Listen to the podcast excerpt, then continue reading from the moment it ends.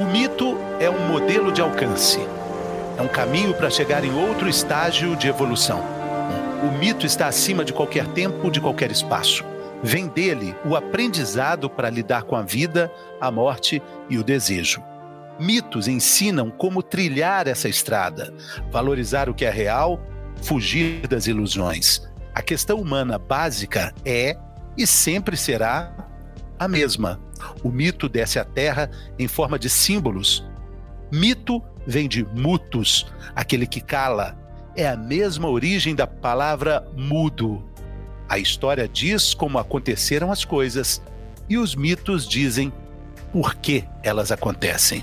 Professora Lúcia Helena Galvão, abrindo esse nosso quinto episódio do podcast Águas Profundas. Nos episódios anteriores, a gente falou sobre os quatro elementos, sobre as histórias simbólicas que se utilizam deles para contar narrativas, falamos sobre as origens da religião, das religiões, e nesse episódio falaremos dos mitos Falaremos da história de Rei Arthur, dos contos de fada, do mito da jornada do herói. Enfim, mergulhe conosco e aperte o play. Vamos começar então com nossos queridos Marcelo Deldébio, The Gus, preparados? Temos oxigênio para a nossa jornada? Pois é, temos bastante oxigênio, vamos precisar desse oxigênio, porque vamos falar de tantas coisas, mas todas ligadas à figura do mito, do arquétipo mito, né, daquele, daquele símbolo, daquele modelo para todo ser humano.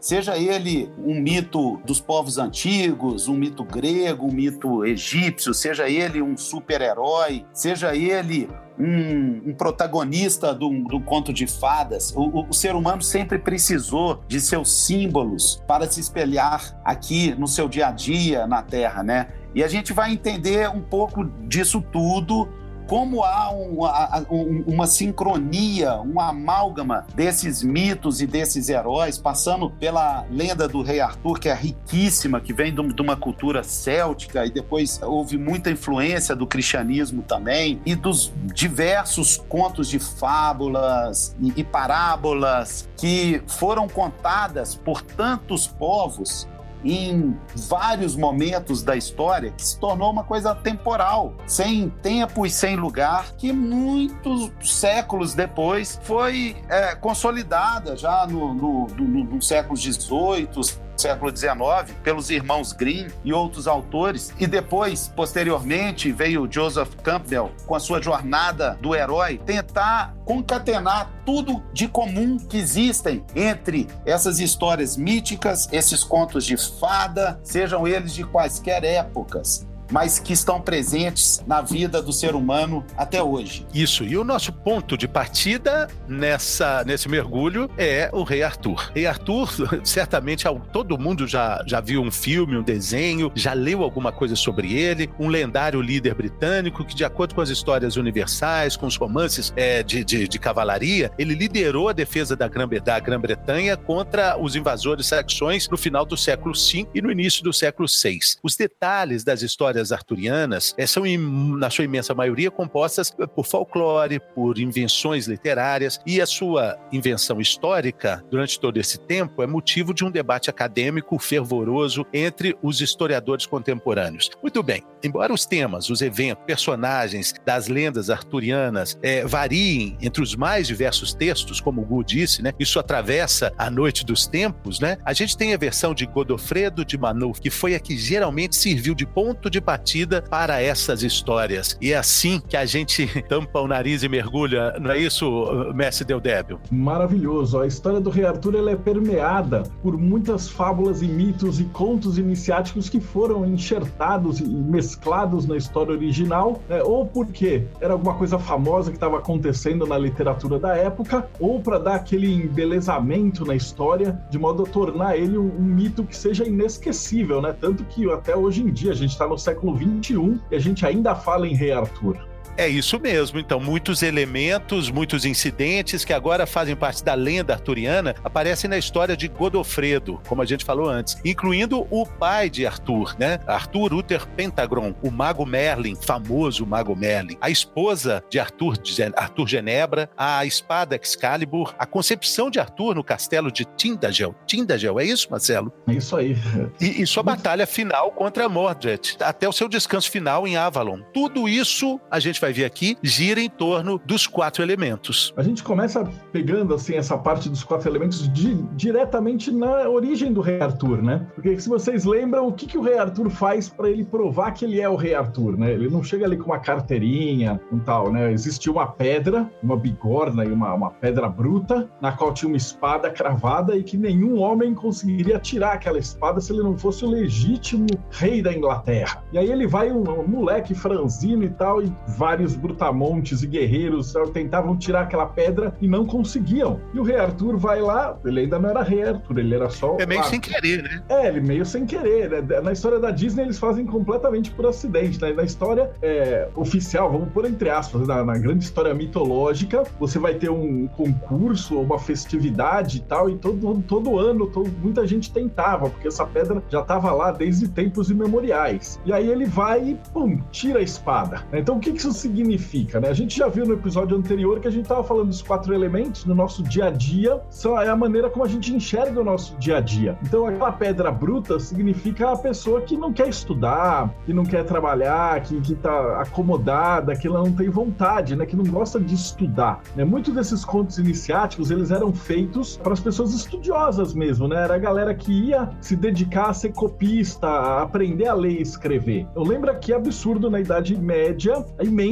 maioria das pessoas não sabia nem ler e nem escrever. Então, quando você entrava assim, não existia uma padaria com uma, uma placa escrito padaria. Eles penduravam uma figura de um pãozinho. Aí na outra loja tinha uma figura de uma espada. Então, é, era muita coisa pictórica, não era texto. Então, para você mostrar que, puxa, se você quiser ser o rei, se você quiser ser um sábio, se você quiser ter domínio da sua vida, você precisa ir para a escola, você precisa estudar, você precisa se atualizar. Isso é, é, tão maravilhoso que desde o século 6, 7 até o século 21, né? Porque hoje em dia, se você está escutando o nosso podcast, você sabe. Se você tem um emprego, você tem ali uma qualificação, se você não correr atrás, se você não fizer um curso de aperfeiçoamento, se você não pegar curso da internet e tá sempre se melhorando, você nunca vai conseguir chegar no topo. Então essa era a ideia, né? O elemento ar da espada, que a gente comentou no, no outro episódio, e aí quando ele saca aquilo, ele prova prova, então ele prova para os britânicos que ele é o rei, e aí simbolicamente ele vai provar para nós mesmos, assim, que nós somos capazes. Capazes do quê? De chegar na coroa. Né? O que, que é essa coroa? É essa conexão com Deus, é a conexão com, com o sol, é a conexão com o fogo. Então, para você ter vontade de fazer o quê?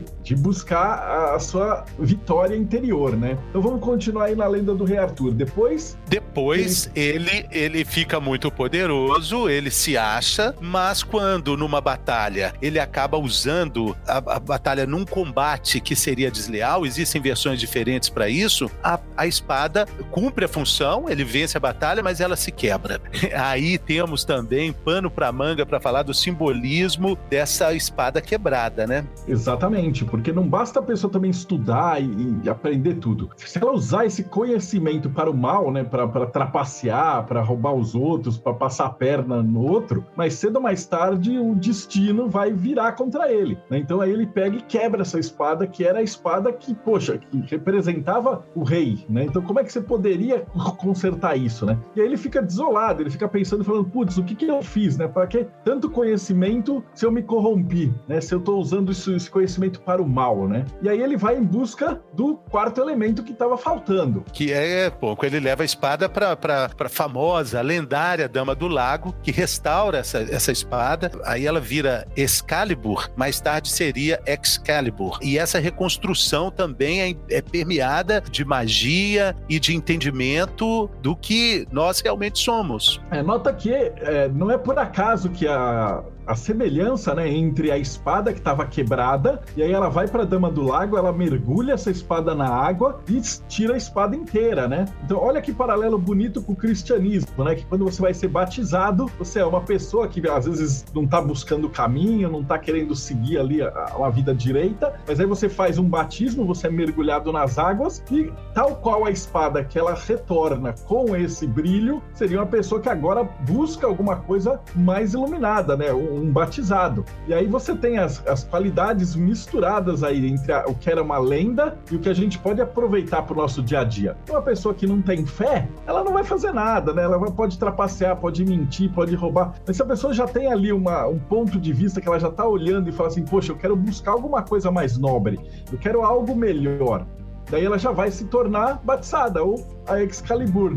E aí, de posse dessa espada mágica, ele sabe que esse rei tá, tá, tá pronto para buscar o cálice, que é a próxima parte Sim. que a gente vai falar. Tá. E uma Mas outra coisa interessante é que a, a, Dama do Lago, ela, na, na, história original, ela é a mãe do Lancelot. Sim, que vai ser um cara que vai interagir com traição é, de uma forma muito definitiva na vida do rei Arthur, né? Só queria é, chamar o Gus aí para conversa, porque nessa espada que quebra, nesse reconhecimento que o rei Arthur tem das suas fraquezas, é, levando para a espiritualidade contemporânea, é, é tá aí o pecado também, né, Gu? Talvez, né? É, eu acho assim que é, todos esses símbolos, na verdade, é, representam elementos internos é, projetados fora. Por quê? Porque às vezes nós não percebemos dentro de nós essa evidência que é a nossa essência. Né? Então, as histórias mitológicas, os contos de fadas, como toda linguagem simbólica, é, eu acho que ela funciona como um manual de instruções, né? uma espécie de, de, de, placas indicativas em direção à consciência espiritual. Assim também como as parábolas, as fábulas, as epopeias, desde lá de Gilgamesh, quando, que, que a gente já, já, já, já falou disso em, em outros episódios, né?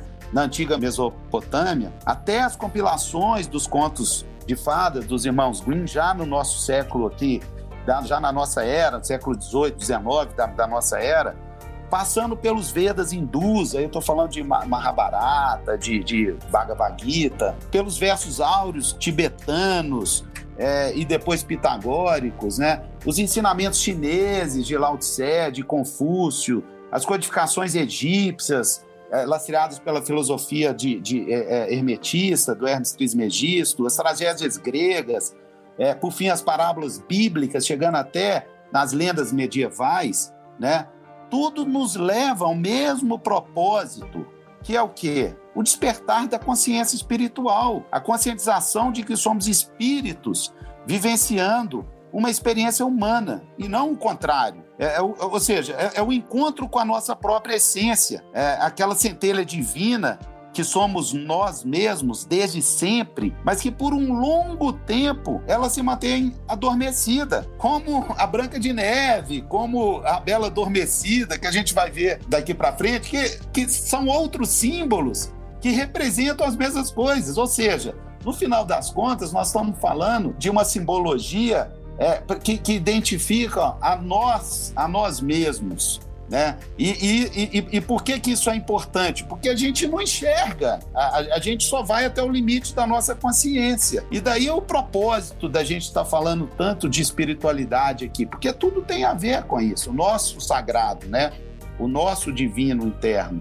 Né? Eu acho que é disso que se trata todas as lendas e dentre elas a, a, o, o, mito arturiano e todos os seus símbolos embutidos. Porque ele é muito contemporâneo e quando a gente faz uma leitura pormenorizada como a gente está fazendo aqui, a gente vai entendendo esses elementos. Arthur recupera a coroa, ele forma a famosa tábua redonda com 12 cavaleiros, 12 apóstolos de Cristo, 12 símbolos no zodíaco e ele com essa figura solar, tal qual Jesus Cristo.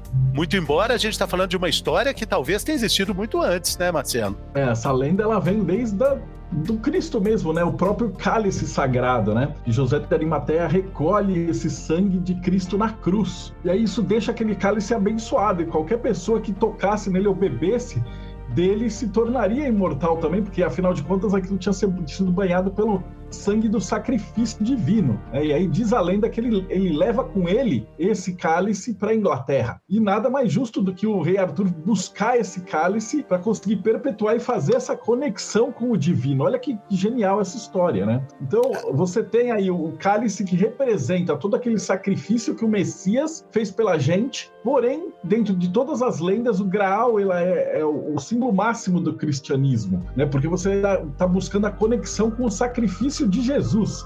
Poxa, ele como rei, ele tem que buscar esse cálice, então ele dedica o resto da vida dele é a fazer essa busca por esse cálice sagrado. Ô, Marcelo, agora, antes, só voltando aqui um pouco com relação a, aos apóstolos de Cristo, o Santo Graal que vira em algum momento do reino do, do rei Arthur, a redenção, a única forma dele recuperar o prestígio que acaba ao longo dos anos abalado, né? Ele coordena uma busca a esse cálice sagrado, mas é interessante a gente fazer uma analogia aí dessa cultura celta, onde o rei Arthur estava inserido, e uma cultura cristã onde o resto do mundo estava, que valorizava a escrita, olhasse valorizava para os padres, que acabaram perpetuando essas histórias. E os celtas, é, é, eles até nem gostavam de escrita, eles gostavam dos símbolos, achavam que as coisas escritas, escritas acabavam se perdendo, né? E aí a gente tem a história muito religiosa, muito por conta também, quase exclusividade dos padres de perpetuar tudo que aconteceu, né? É, tudo que era linguagem falada foi, foi perdido, né? Vale o que está escrito, né? Por isso aí a importância de você saber ler e escrever, né? Principalmente justamente para você registrar a história da maneira que você desejar, né? Ou da maneira que você queria na época, com viés ou não. E aí o que acontece é que é, esse, esse cálice ele representa para gente a busca pela perfeição. Então, quando qualquer um que bebesse desse cálice, ele se tornaria perfeito. Então, olha que legal, na nossa vida a gente também deve buscar o Santo Graal. E você fala assim, poxa, mas eu, eu moro em São Paulo, eu pego ônibus todo dia e tal, como é que eu vou buscar esse cálice sagrado? na verdade, esse cálice é simbólico, né? Ele é um, é um cálice que Cristo deixou ele para todo mundo ir buscar, simbolicamente. Isso significa o quê? Significa que a gente tem que fazer o nosso melhor, né? E uma das coisas engraçadas da história é que o rei Arthur, ele no final das contas, ele nunca encontra o Santo Graal.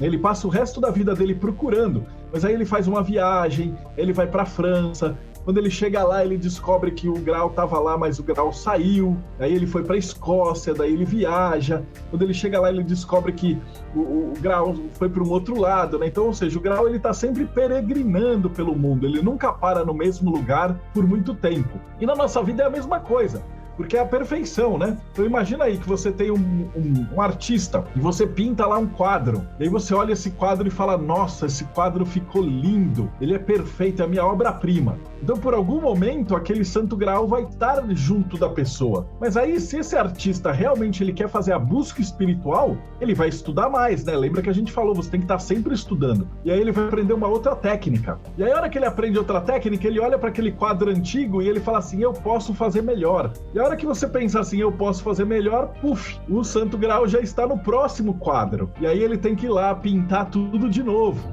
E nota que interessante, porque isso vale para qualquer profissão, até para você que é dona de casa, está fazendo um jantar, né? E aí você fala, eu vou caprichar hoje. Aí você faz aquele senhor jantar e tal. Aí todo mundo come e acha maravilhoso. E aí você assiste na televisão um programa e a, e a, moça do programa dá umas dicas de culinária e aí você olha, pô, se eu colocar esse tempero vai ficar melhor ainda. Pronto, o seu santo grau já está no próximo prato. E aí você tem que perseguir esse prato uh, eternamente. Então, se você é um artista, um cantor, né, um desenhista, qualquer tipo de trabalho, né, quando você realiza uma coisa com gosto, né, você está indo atrás do fogo, você está atrás de Cristo, atrás do Santo Graal, e você às vezes consegue chegar perto, mas você nunca consegue ficar com ele muito tempo, né?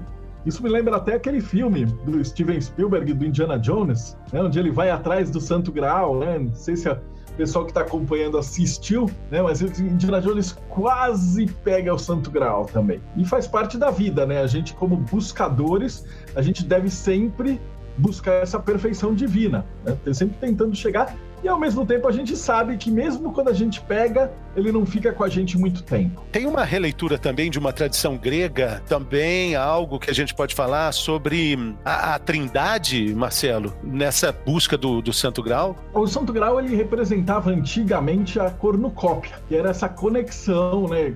Antes eram deuses gregos, né? Que você uh, ia até eles e você comia e se banqueteava disso, né? Então deixa eu explicar para o pessoal que, que, não conhece muito mitologia grega.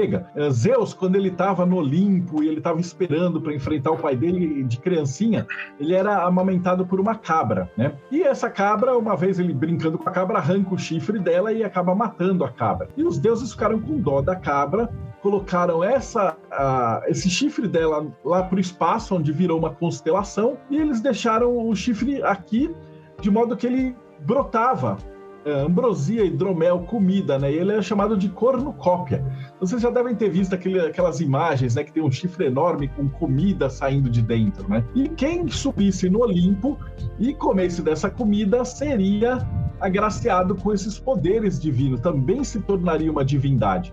Então todos os heróis da mitologia grega, eles tentavam de uma, uma hora ou outra escalar o Olimpo para conseguir se banquetear com os deuses. E aí você fala, poxa, é bonita, mas é uma história, uma fábula, né? Mas não é, na verdade, se você parar para pensar, se você se banqueteia com uma pessoa eh, famosa, assim, no sentido de banquetear-se, mas aprender, né? Então imagina que você é um jovem e aí você toca lá uma guitarra e aí você, poxa, para treinar você pega uma banda famosa e aí você fica escutando, imitando e vai treinando e etc. E aí você vai galgando, e aí um belo dia você vai ser chamado lá para um, um show e aí você vai fazer a abertura para essa banda. Não, ou seja, no, no, início a gente vai se mirando naqueles ídolos, né? naquelas pessoas que já, já detêm essa, essa sabedoria, entre aspas, esse conhecimento, essa maneira de fazer as coisas. E a gente vai treinando, a gente vai se alimentando dessa, dessa energia, desse talento. E se a gente começar a, a só se absorver coisas sábias, coisas interessantes, coisas inteligentes, a gente vai se tornar também sábio, prático inteligente, até um dia que a gente vai chegar no estrelato também. Então percebe que, que bonito que é essa semelhança entre essa cornucópia e o Santo Grau. É, e, e quando o Marcelo falou de, de, de banquetear e tal, eu lembrei não, poderia deixar de lembrar do Platão também, do banquete de Platão, né? E que é uma associação que ele faz também, assim como no banquete, na República, na, no mito da caverna, ele está sempre associando o mundo das ideias que é o que seria é, mais ou menos parecido com, com, com o mundo mitológico dos gregos e dos romanos e dos egípcios, né? com o que, com o que se chama de sombra na Terra, né? com, com o que nós, é, humanos, temos como espelho, se seguimos aquele arquétipo, né? aquele modelo do mito, do herói, do, do, do, do ser perfeito, para nos espelhar e nos tornarmos parecido, pelo menos, com eles, né? dentro de uma saga, dentro de um caminho, né? que às vezes é chamado de senda, em alguns ensinamentos, em algumas filosofias, em algumas jornada. crenças, ah, de jornada. Isso pode ser comparado também com a árvore da vida para os cabalísticos, escada de Jacó para os judeus, o, o caminho do Tao, né, do Tao Te Ching, do Lao Tse, da, da cultura chinesa. É, enfim, nós estamos falando sempre de uma trilha, de um caminho que leva ao mesmo lugar, ao lugar espiritual, onde aqueles mitos, aqueles heróis, aqueles personagens vivem. E é, como que a gente percebe isso? A gente percebe através de uma consciência. Essa consciência pode ser chamada de fé. E aí se estabelece uma religião, porque aquela pessoa que teve aquela consciência espiritual, através de uma fé, ela colocou aquela experiência dela como a única verdade. Aí que começa a dificuldade. É, as religiões são lindas, a, a, fé é essencial e todos deveriam perseguir a sua fé porque ele é o caminho para se chegar nessa trilha de forma mais consciente. A, a questão passa a, a existir a partir do momento que as pessoas simplesmente não aceitam que outros cheguem de outra forma ao mesmo lugar, trilham caminhos diferentes para chegar no mesmo lugar. E isso quer dizer, isso, isso significa o quê? Isso se traduz o quê? Intolerância. E a intolerância gera o quê? Gera desavenças que geram guerras, que geram todo o mal da humanidade ao longo desses séculos e séculos. Né? Então, o que nós estamos falando sempre aqui, em todos os nossos episódios, o propósito desse podcast é, é o despertar dessa consciência espiritual. Quer dizer que não interessa a religião que a pessoa segue, a fé que mantém ela acesa dentro de uma, de uma crença. O importante é que ela também seja tolerante e perceba que outras pessoas chegam, chegam de outra forma naquilo que ela está seguindo também, né? Os caminhos são vários, né? Então a gente está falando hoje de, de, de, mito arturiano e vamos falar aqui também de contos de fadas e de jornada do herói. Nós estamos falando de, de, de caminhos que são esses, ou, ou, o, o Graal. O que, que, que simboliza o Graal? O Graal tem, na, na figura clássica do, do, do Graal, ele tem três esferas ali. Né, que corresponde à matéria, à psique, ao espírito, aonde você quer atingir é a transmutação do ser humano é, em direção ao divino, ao divino que está nele próprio. Né? A partir do momento que ele sente isso, que ele percebe isso, ele, ele, ele se conhece. E se conhecendo, ele vai ser mais tolerante com o próximo, né? São as mensagens que todos os heróis nos passam, todos esses mitos, porque olha só que, que tantas coincidências que existem entre todas essas pessoas maravilhosas, iluminadas, que vieram nos dizer alguma coisa, desde Jesus Cristo, Buda, Maomé, enfim, to todos querem de tempos em tempos nos despertar de alguma forma. E essas pessoas geralmente elas não escrevem, é de boca para ouvido, são conhecimentos orais, que depois de algum tempo alguém vai escrever, algum discípulo, e ele vai estar tá inspirado de alguma forma, ele vai estar tá tocado de alguma forma, ele vai escrever de alguma forma, depois outros vão interpretar aquilo de outra maneira. E não importa de que forma que essas pessoas interpretem aquilo, elas são livres para interpretar do jeito que elas quiserem, porque a simbologia quer dizer isso, não quer dizer, ela, não, ela, ela não quer travar um, um significado só, um quadrado, um triângulo, ele, ele, é, ele, ele tem vários significados para diversas crenças, né? O que importa é a pessoa ter, a, é, a, através daquele símbolo, chegado no entendimento que ela não chegaria por si só. E isso que é o fantástico de toda essa mística que nós estamos falando. Isso que é legal. Sim, sim, isso que é legal. E, e, o legal é a gente revisitar essas histórias com outro olhar.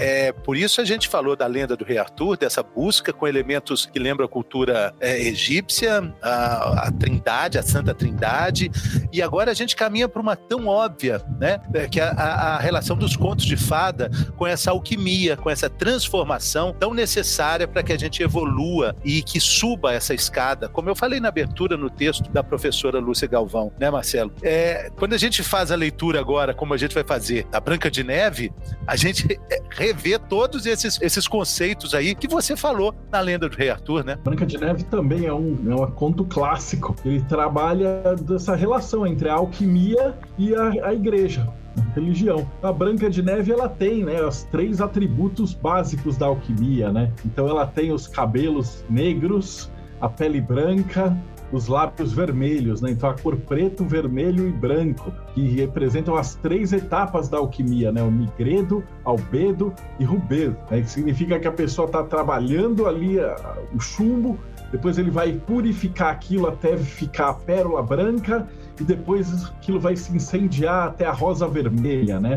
Olha que bacana. E ela é especificamente narrada com essas três cores, né? Então, a Branca de Neve, ela é, é uma filha, né?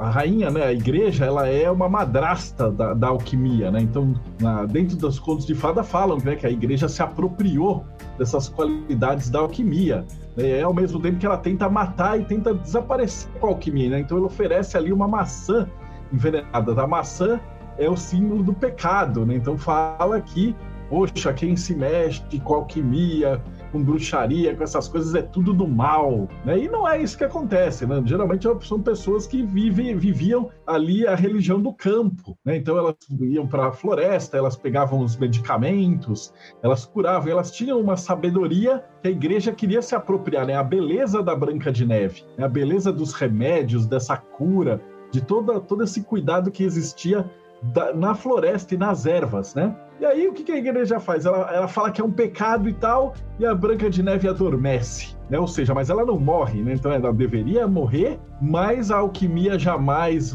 morre, a alquimia fica escondida e ela vai ser protegida justamente pelo quê? Pelos sete anões, que representam os sete planetas. Então a gente percebe ali que você tem um anão que ele não tem barba, então é Mercúrio, tem um dengoso que é Vênus, tem um que é bravo, que é Marte, tem os dois gordinhos, né, que é Júpiter e o Sol, e aí tem o mais velho que é o, que é o Saturno. Então cada um dos anões ele representa ali uma qualidade planetária da alquimia. E eles mantêm a alquimia viva, né? Então presa ali num, num túmulo de vidro aguardando o príncipe, né? Então quem é o príncipe? O príncipe é a gente. Então todo mundo que está escutando essa história é o príncipe. Então um dia ele vai se apaixonar por aquilo que está velado. Né? E tanto que a igreja falou que é ruim, que é malvado, que é pecado, que é etc. Ele vai até lá e ele vai se apaixonar, ele vai dar um beijo e aí ele vai despertar essa alquimia interior. E aí ele vai se casar com ela, né? Obviamente vai para a busca de algo mais espiritual, não conectado ali com os dogmas. É, é, interessante você falar disso porque tem também a maçã, né? A maçã do pecado original, do Jardim do Éden, oferecida a ela, e tem a busca de um desejo também. Quando ela mostra um desejo para a bruxa, ela também mostra uma fraqueza. Quando ela, é, que também está inserido aí nesse contexto da gente ser mais forte que as nossas vontades, encontrar o nosso, a nossa verdadeira vontade, né? E aí ela acaba sucumbindo de alguma forma, né? Essa história pode ser também analisada por esses fiéis, né? É, exatamente, porque é essa, a, a, o caminho não é fácil, né? Esse caminho que a gente está falando aqui, essa senda que, que todo ser humano deve seguir, deve encontrar, primeiro despertar para seguir, a gente vai falar daqui a pouco sobre a jornada do herói, ela não é nada mais do que isso, tem os seus, os seus percalços, né? E o principal deles, o mais difícil de ser superado, é realmente o ego. É o seu ego, né? O ego que, que se apresenta como desejo, como egoísmo, né? E, enfim, a, Mabel Collins, uma das discípulas da Helena Blavatsky, fala muito disso, né? Do o, o matar o, o, teu desejo, né? Matar o teu desejo. Você segue, você se purifica quando você mata o seu desejo. E realmente, essa, essa simbologia da, da, da Branca de Neve, né, quando, quando a, a bruxa entrega a maçã para ela, ela, ela resiste, ela não resiste ao, ao, ao desejo maior dela, que ela ela, é, é, ela conheceu um, um príncipe, né? Ela, é casar com o príncipe. E quando a bruxa fala que qual o seu desejo, né? E ela não resiste, porque ela tem aquele desejo. Né? Então, assim, ela. ela e, e, quando, e quando a pessoa se prende aos seus desejos, ela não consegue evoluir. Né? Daí que várias religiões falam também em, em roda de Sansara, em, em karma, enfim. É, a pessoa fica presa ao, ao, ao, aos desejos mundanos dela. Né? Ela tem que se libertar disso. Isso que se fala em matar o seu desejo, para você seguir nessa senda rumo a, ao alto da, da, da, da, da árvore da vida ou da escada de Jacó maravilhosamente atravessada aí a questão da Branca de Neve. Vamos para um outro conto, para uma outra fábula, para uma outra história que a gente sempre ouviu, que a gente conta, mas vamos entender de uma outra forma. Joãozinho e o pé de feijão, Marcelo. Aí a gente tem também pano para manga para analisar, né? É, é, é, magia pura, né? O João e o pé de feijão. feijão né? é magia é. pura. Né? Ele, é, ele é uma uma fábula que conta sobre esperança, né? E o cara que, que ele vai atrás desse, do que ele pensa, né? Ao invés da, da parte mundana. Então ele tem um, o Joãozinho, né? Que ele é, mora com o tio, que é o profano. O tio só quer saber de matéria, né? Das coisas da matéria. E ele, uma vez, ele tem que vender um, um boi para alguma coisa e ele aceita de um mago os feijões mágicos. Né? E esse, ele planta esses feijões e o tio bate nele, expulsa ele de casa e tal. E na noite de lua cheia, esses feijões crescem numa planta que vai até os céus. Então isso significa o quê? Que às vezes o cara tem um sonho, tipo, ah, ele quer trabalhar com pintura, trabalhar com poesia, trabalhar com arte, com aquelas coisas que geralmente as pessoas não valorizam, né? No nosso mundo que é tão tão feio assim, né? E as pessoas não dão valor para esses poetas, esses artistas. Então esses feijões mágicos eles representam essa vontade. E aí ele pum, sobe até os céus, né? Então faz uma referência direta na árvore da vida, na escada de Jacó, naquela subida. E aí Joãozinho sobe e ele acha um castelo nas nuvens, né? Dentro ali de cima. Mas esse castelo ele tem um gigante. Né? E esse gigante é as dificuldades que a pessoa enfrenta, né? Principalmente aí quem está escutando e trabalha com arte, né? Com artesanato, com produção dessas coisas, sabe o tanto que sofre para você conseguir fazer, né? Transformar a tua arte numa, numa, numa confecção, numa coisa que, que dê lucro. E aí ele enfrenta esse gigante e tal, depois de um monte de dificuldades, ele acaba matando esse gigante e ele traz com ele ali um ganso, em algumas histórias é uma galinha, que bota ovos de ouro. Então, ou seja, que essa pessoa, por mais que ela vai lutar, ela vai conseguir, eventualmente, em algum momento, ela vai trazer para a Terra de volta todo esse tesouro, né? E o que ela busca, né? Essa esperança vai funcionar. E aí existe também um adendo de uma outra história paralela, né? Que fala que a pessoa que é gananciosa, né? Então são duas lendas que se misturaram né, na história. E a segunda lenda diz que ele tem esse ovo, galinha dos ovos de ouro, e aí esse tio que é profano, que é materialista, ele olha para aquela oportunidade, aqueles ovos daí saindo de ouro, e ele resolve matar a galinha. E aí, a hora que ele mata a galinha, ele abre e ele vê que não tem nada, né? Então, essa fábula também é uma advertência para você não é, pegar alguma coisa que está funcionando e querer tudo de uma vez só, e aí você pode acabar perdendo aí os ovos de ouro. Vira uma expressão popular fantástica, né? Você mata a galinha dos ovos de ouro. Por outro lado, existe também uma simbologia muito interessante da gente perceber que toda essa magia, toda essa busca que o Gus tem falado aí é, de forma bem contundente, ela é uma busca é, que, que parte do princípio do pressuposto de que nós somos mortais, humanos, e a gente nunca deve esquecer isso, né? Que a gente pode encontrar algo muito fantástico dentro de nós mesmos, mas nós, nada nos pertence. Nós somos frágeis. A gente não é mais do que do que essa iluminação, do que essa consciência. E se a gente acha, a gente vai, vai não achar nada, né? É, eu tô só falando aqui um, um, uma, um, um pouco aqui do, desse conto do, do, do, do João e o pé de feijão. Tem uma outra leitura dele também Todos esses contos a gente tem que entender assim, tem várias versões, né? Imagina, a gente começou a falar do, do, do mito arturiano. Quantas versões existem? E sempre tem um lado histórico, quando é uma figura mística, assim, você tem um lado histórico e você tem um lado totalmente místico. E, e ele, o, o, o, o, mito sempre se sobrepõe à figura histórica daquele, daquele personagem, né?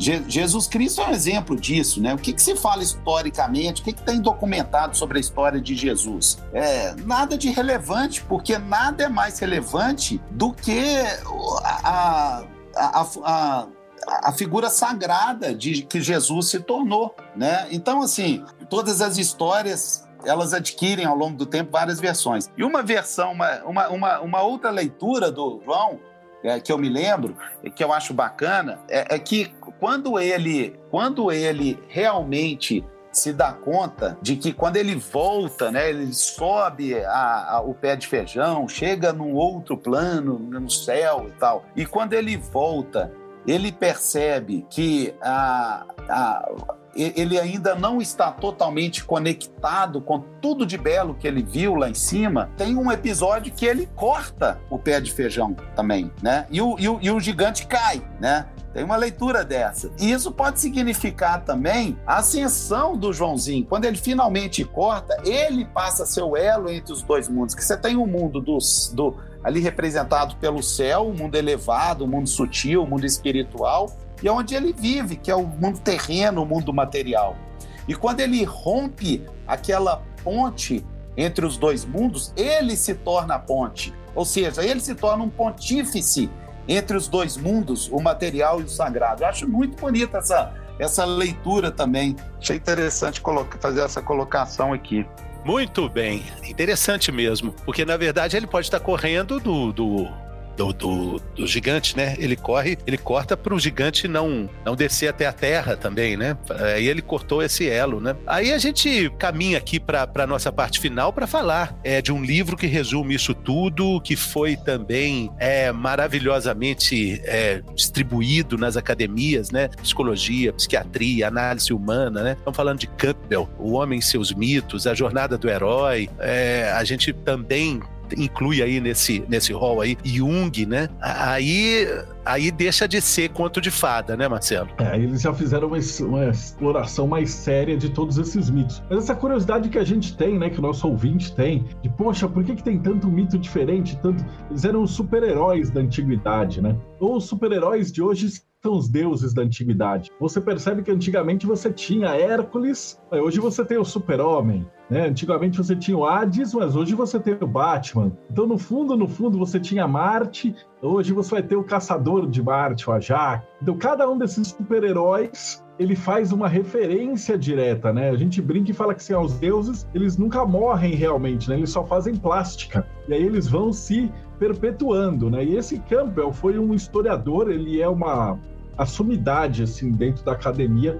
Ele foi o primeiro cara que olhou para isso tudo e falou assim: caramba, todas essas mitologias de todos esses lugares diferentes do mundo eles contam a mesma história. E essa é a história do ser humano. Então, quando você observa a jornada do herói, você está observando a sua própria jornada, né? E aí ele fez essa série de livros maravilhosos que serviram de base para praticamente todos os filmes, séries, é, livros que são blockbusters hoje, né? Então, quando você pega, por exemplo, Harry Potter, ele é uma pessoa comum, e aí depois, de repente, ele é apresentado, ele vai para um mundo mágico, onde ele tem superpoderes, ele tem um vilão, e ele tem que juntar é, heróis junto com ele para combater isso.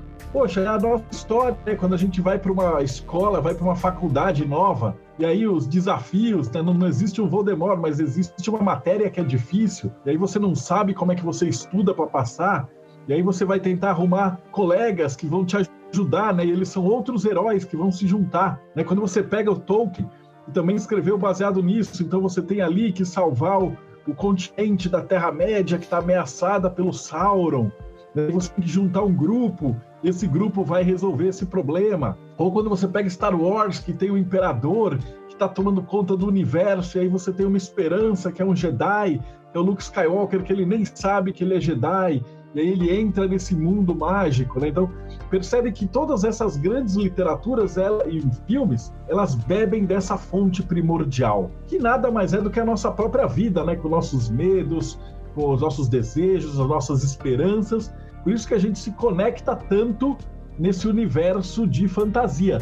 Né? Os heróis modernos, eles são os deuses da antiguidade muito, muito interessante a gente perceber também esses pontos de contato é, dos deuses com os seres humanos, né? Porque é isso que nos aproxima deles. É, em algum momento eles são como nós. É, é, na vida, na sequência de existência deles, são deuses, são super-heróis. Mas eles também fraquejam e eles ensinam é, nesses pontos de contato, né? Desde a antiguidade e essa, essa análise que o Campbell faz é, é da, da aproximação que existe, né? Dos mitos, dos deuses com o, o o que há de humano em nós, né? E neles também, né, Marcelo? Exatamente. É tudo que nos faz divinos, né? É observar esse além compreender que todo mundo está unido e todo mundo está buscando aí um, um mundo melhor para todos viverem. Exatamente. Estão buscando juntos, estão buscando juntos. Como o Gus falou, não existe um caminho, existem vários. E quando a gente discrimina caminhos que não são os nossos, a gente está prestando um desserviço a essa busca, né? Porque ela é absolutamente individual, absolutamente unitária e de uma escolha que vai é, além de outros preceitos, né? Conceitos e preconceitos conceitos. É, exatamente. A, a, jornada dos heróis, a, a, jornada do herói, ela. Quem é o herói? É, somos nós mesmos, né?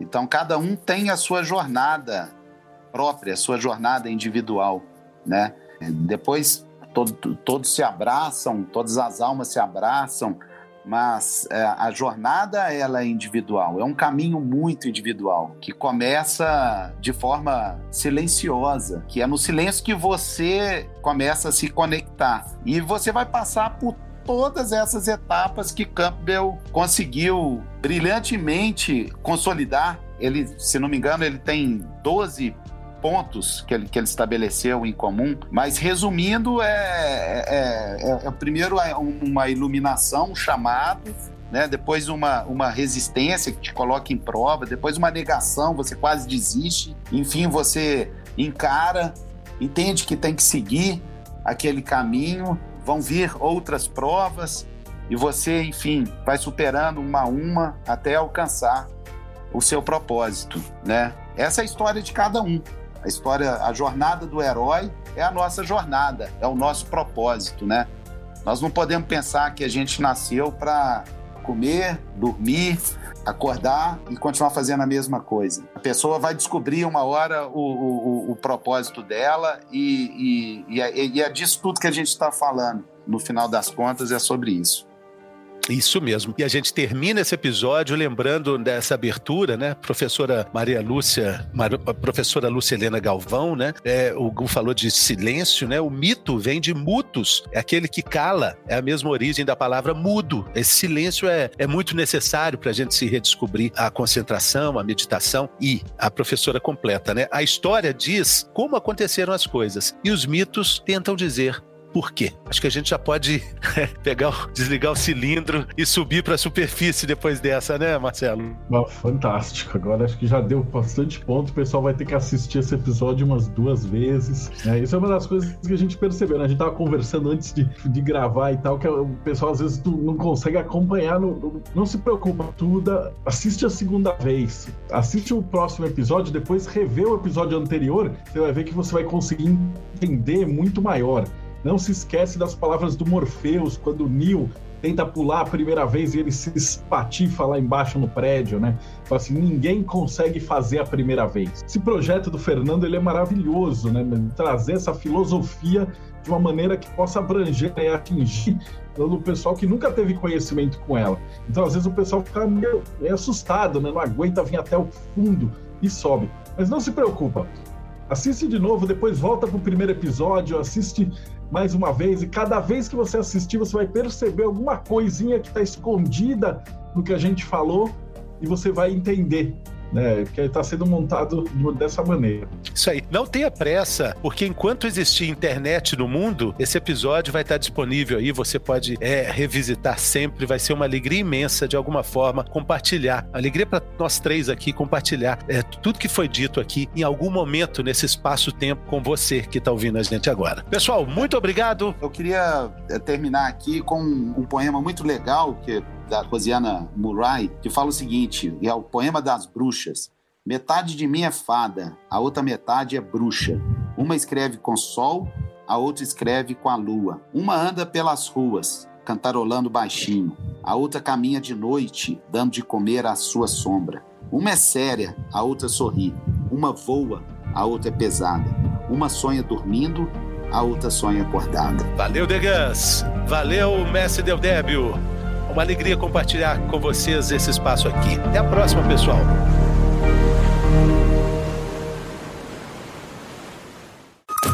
Este podcast foi editado por EditaCast. Acesse editacast.com.br.